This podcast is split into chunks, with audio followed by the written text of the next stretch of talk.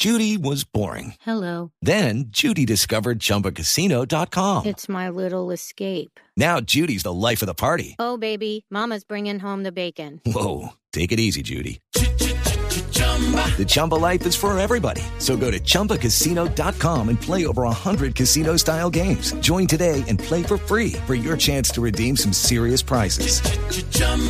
ChumbaCasino.com. No purchase necessary. Void where prohibited by law. 18 plus terms and conditions apply. See website for details. Bueno, hoy nuestro tema central tiene que ver con el manejo del tiempo. Para todo el mundo es, distinto. Hay personas que prefieren organizarse a diferentes horas. En fin, lo último y lo más importante es a lo que se llega, a la productividad. Pero hoy todo el mundo anda como distraído, como metido con todo el tema de la tecnología de verdad. Entonces, ¿cómo combinar todas estas cosas y, y, ser pues altamente productivos? Hemos invitado a Julián Castañeda, que es autor de cinco libros, cuatro de ellos bestsellers internacionales en Amazon, conferencista, coach y cofundador y director de la Organización Mundial del Éxito. Hola, Julián. Hola, muchísimo gusto estar acá. Este tema creo que es muy, muy representativo y muy clave en esta era hiperconectada. Oiga, venga, cuando eh, yo les voy a confesar algo, ¿no? Que ahorita le dije a Julián, oiga, Julián está muy chiquito, ¿no? Dice, eh, ¿cuántos años tiene? ¿Cuántos crees que tengo? Yo por ahí 25, no 28. Ah, la gran diferencia. Ah, bueno, no. Pero además está casado, ¿no? Ah, no, bueno. pero mejor Le dicho, rindió. no ha perdido el tiempo. No, señor. Bueno, muy bien, pero, pero lo que quiero decir es que cuando uno encuentra una persona con tanta claridad sobre estos temas como Julián, porque me dice, me dice Dayani, mira, aquí te mando los videos del invitado, ¿no? Y, y empiezo yo a mirar, digo yo, pero bueno, es una charla muy estructurada, muy interesante. Tiene una cara de disciplina que no puede con ella, ¿no? bueno, Julián, pues bienvenido para que les contemos a nuestros oyentes sobre todo ese tema tan importante que es el manejo del tiempo, porque eso viene de los hábitos, de lo que se aprendió en la casa, de cómo nos enseñaron nuestros papás a que o llegamos o no llegamos a tiempo, o cumplimos o no cumplimos, eh, cómo distribuimos entre hacer las tareas, eh, hacer eh, los quehaceres, porque hay que ayudar en la casa, a quienes estamos casados, cómo hacemos con los hijos, con el esposo, en fin, todo en la vida es organización, ¿cierto? ¿Cómo parte uno ahí para llegar a la productividad? Hablando de los hábitos. Yo diría que, por ejemplo, cuando nosotros somos muy niños, estamos en el colegio, nuestros padres nos educan en el sentido de decir, cuando llegas del colegio, primero haces la tarea y después Sí. viene la diversión, Sí. después viene el premio y ahí sí te puedes dedicar a ver tele o a jugar o a lo que quieras. Nosotros hemos crecido como con eso, pero nuestro instinto normal es yo quisiera ojalá jugar todo el tiempo o incluso dejar la tarea para el final.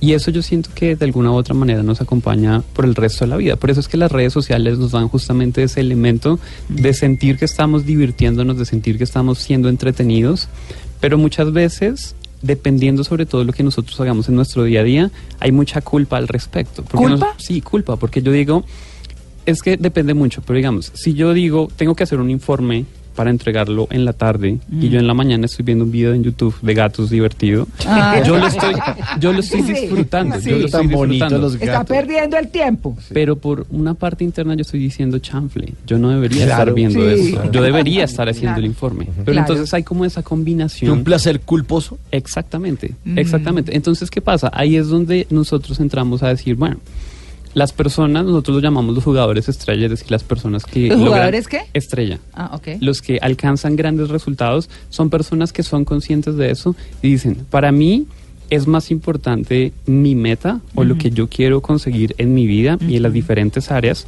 Entonces yo me voy a estructurar de tal forma en que yo pueda tener una organización así como la que enseñaron nuestros padres. Primero hagamos las responsabilidades y luego ahí sí hagámosle a la diversión. Bueno, Porque- conozco papás que son Sí, muy lo contrario. Por ¿no? supuesto. Sí. Y sobre todo cuando cambian las generaciones. Sí, sí, sí, sí. Entonces, en relación con el tema de los hábitos, una cosa muy importante es que nosotros encontremos algo que se llama como el hábito chiquito.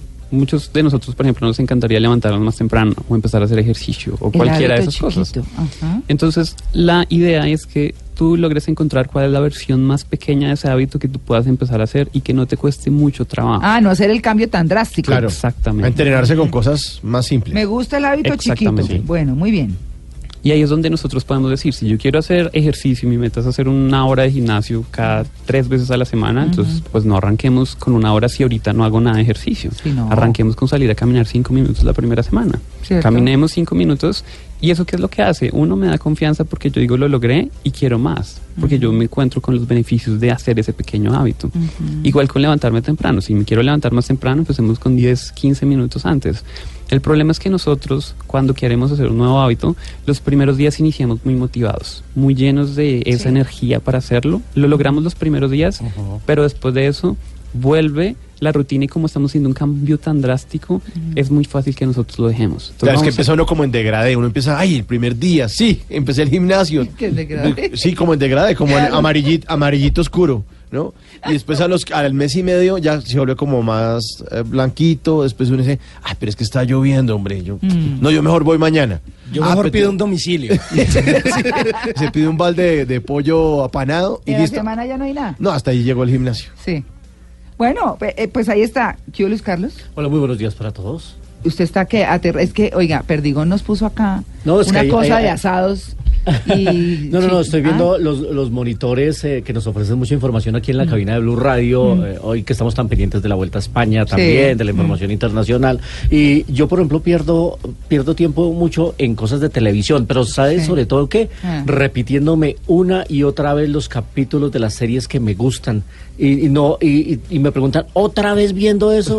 Pues que me divierto viendo Seinfeld, me divierto Tranquilo que viendo Friends. antenoche todavía me dijeron que si podían ver, ver Rocky. Ay, qué bueno me invitan. Ay, ¿otra vez? No. pero le- eso es semanal. No, eso Pero es chévere semanal. Rocky, Qué Rambo. grande Rocky. Rambo, Jurassic Park del 93. Uy, es chévere, Jurassic Park, sí. buenísimo. No, Eso ya es un video motivador, María Clara. sí. No sé. Claro, lo ve todos los Para días para mí- motivarse para que la semana No. arranque en forma. Para mí no, a mí me dicen, pero si tú estás leyendo. Y yo, pues sí, pero es que siempre lo mismo ahí al fondo. No, Sí, pero es que la misma banda sonora. Sí, no. No, pero sí me veo mucho, me, me repito mis series, sobre todo de comedia que me divierten tanto. Ah, sí, Friends, Friends. Seinfeld. Y si no están en televisión, las busco en mis colecciones de DVD. Y si no en Netflix, que también están algunas, ahí me divierto muchísimo. Bueno, pues vamos a arrancar entonces a hablar, porque, bueno, para quienes están llegando a la sintonía de Blue Jeans, estamos hablando del manejo del tiempo y la alta productividad en este mundo que está tan hiper distraído, tan lleno de cosas que nos agobian y nos quitan como esas prioridades a las que debiéramos dedicarnos. No es que uno tenga que estar a toda hora serio, no. Uno tiene que desordenarse un ratico, descansar un ratico. Eso es parte de la vida. Hay empresas que restringen eh, el acceso a redes Facebook. sociales, a Facebook en los computadores, Pero pero, claro. igual nada tiene que ver porque la gente igual ya lo tiene en su smartphone, entonces no es una herramienta Pero da restrictiva. como más pena Eh, uno con el teléfono ahí Pero, pero incluso Ay, hay sí. empresas que prohíben la entrada de celulares ¿Sí? a las oficinas y ¿Sí? los tienen que dejar en los Ay, ¿en lockers. serio? No me diga. O a las Sí, las reuniones. Ah, pero eso sí no lo conozco yo, ¿de verdad? Sí. Hay unas eh, que, eh, hay Ahora empresas que en las salas de juntas ponen eh, una cajita para los celulares para que queden los celulares afuera. Uy, buenísimo. Porque si no todo el mundo empieza en una reunión a explicar una cosa y, ay, espere que es que aquí me está escribiendo mi señora que si le llevo pan o leche. ya, Y que la Incluso- carne sea blandita. Incluso también hay, hay- venden una cama para smartphones. Entonces, ¿Cama? básicamente el concepto es, tú a X hora defines con tu familia, Ajá. a esta hora vamos a mandar a los smartphones a dormir y vamos a estar concentrados en compartir en familia, porque ahora las familias Buenísimo. muchas veces no comparten por el hecho de que están cenando Mm. o están en el Ah, almuerzo sí. y No, todo el mundo está mirando sus pantallas. Ah, pero cama. No, yo lo mando con el perro. Pero además Vaya eso, tiene, con eso debe tener un complemento porque ahora to- mucha gente tiene los smartwatch, los eh, teléfonos que están enlazados, los relojes enlazados al teléfono. Igual pueden dejar el teléfono allá, pero están revisando su reloj Sí. todo el tiempo de los Me mensajes que les llegan. de un fancy y de un... a mí, el famosito reloj. Es buenísimo. No, Es es, que a mí me parece, bueno. si uno tiene todo en el teléfono, ¿para qué se cuelga más No, porque- Es Es como expandir el ecosistema No, de eso lo es que como ustedes James, tienen. eso es como James Claro. Bond. Claro. No. Entonces, Sí. usted le, le mide la productividad de lo que usted está haciendo, pero además también es un tema de salud, el tema de los smartwatch.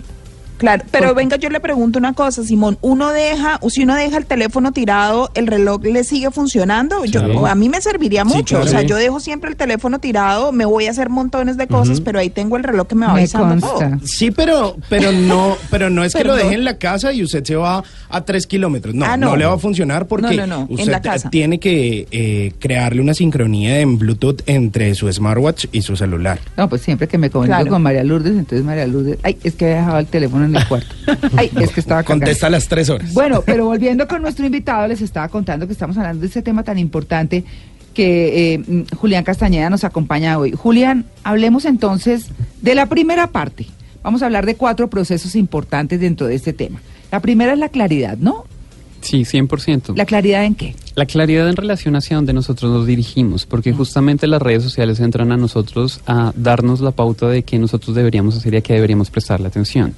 Pero cuando nosotros estamos hablando de realmente lograr nuestros resultados y nuestras metas, es justamente cuáles metas, porque muchos de nosotros al final del año nos emocionamos y decir, se está acabando el año, pongamos nuestras declaraciones para el año nuevo. y decimos, yo sí. este año sí voy a bajar de peso, este año sí voy a iniciar mi negocio, este año sí voy a ahorrar, sí voy a hacer X, Y, Z cosas. Empieza el degradé de Mauricio. Exacto. Sí. Y estamos con esa motivación, como decía Mauricio, pero después en marzo ya ni siquiera nos acordamos. O sea, nos acordamos de que lo pusimos, pero no lo tenemos en un plan en nada. O un amigo le pregunta, ¿qué hubo? ¿Y cómo va? la-?" Y uno, ah, eh, ¿qué? ¿Qué fue lo que dije en diciembre? Yo dije Yo eso. dije eso, sí.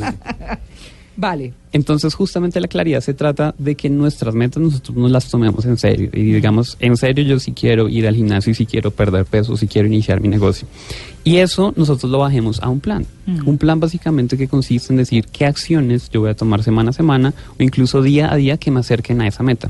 Porque esas acciones, esa claridad de hacia dónde yo voy y esa claridad de cómo yo lo voy a lograr es lo que me permite a mí día a día iniciar el día de forma proactiva. Iniciar el día diciendo, mi uno de mis objetivos hoy es, si voy a iniciar mi negocio, por decir cualquier cosa, es, por ejemplo, leer un capítulo de un libro que habla de planes de negocio, por decir cualquier cosa. Y yo me concentro en eso, en vez de estar reaccionando a que me mandaron un video de gatitos o de bebés o de que está Ay, e- no. X situación sucediendo en el mundo. Yo inicio primero prestando la atención para lo que de lo que para mí es importante Mm. y luego así reacciono a redes sociales porque como decías tú María Clara Mm. es importante que nosotros tengamos esos espacios de diversión Pausas. claro. pero no diversión con culpa, porque primero nos damos la diversión y nos sentimos culpables porque no hemos hecho lo que sabemos que tenemos o deberíamos estar haciendo. Bueno, pues ahí está la primera parte, claridad, claridad en las metas y también organización, mucha organización metida dentro de esa claridad. Pues bueno, de eso estamos hablando hoy, del manejo del tiempo y la alta productividad en este mundo que está tan hiper distraído. 8 y 31.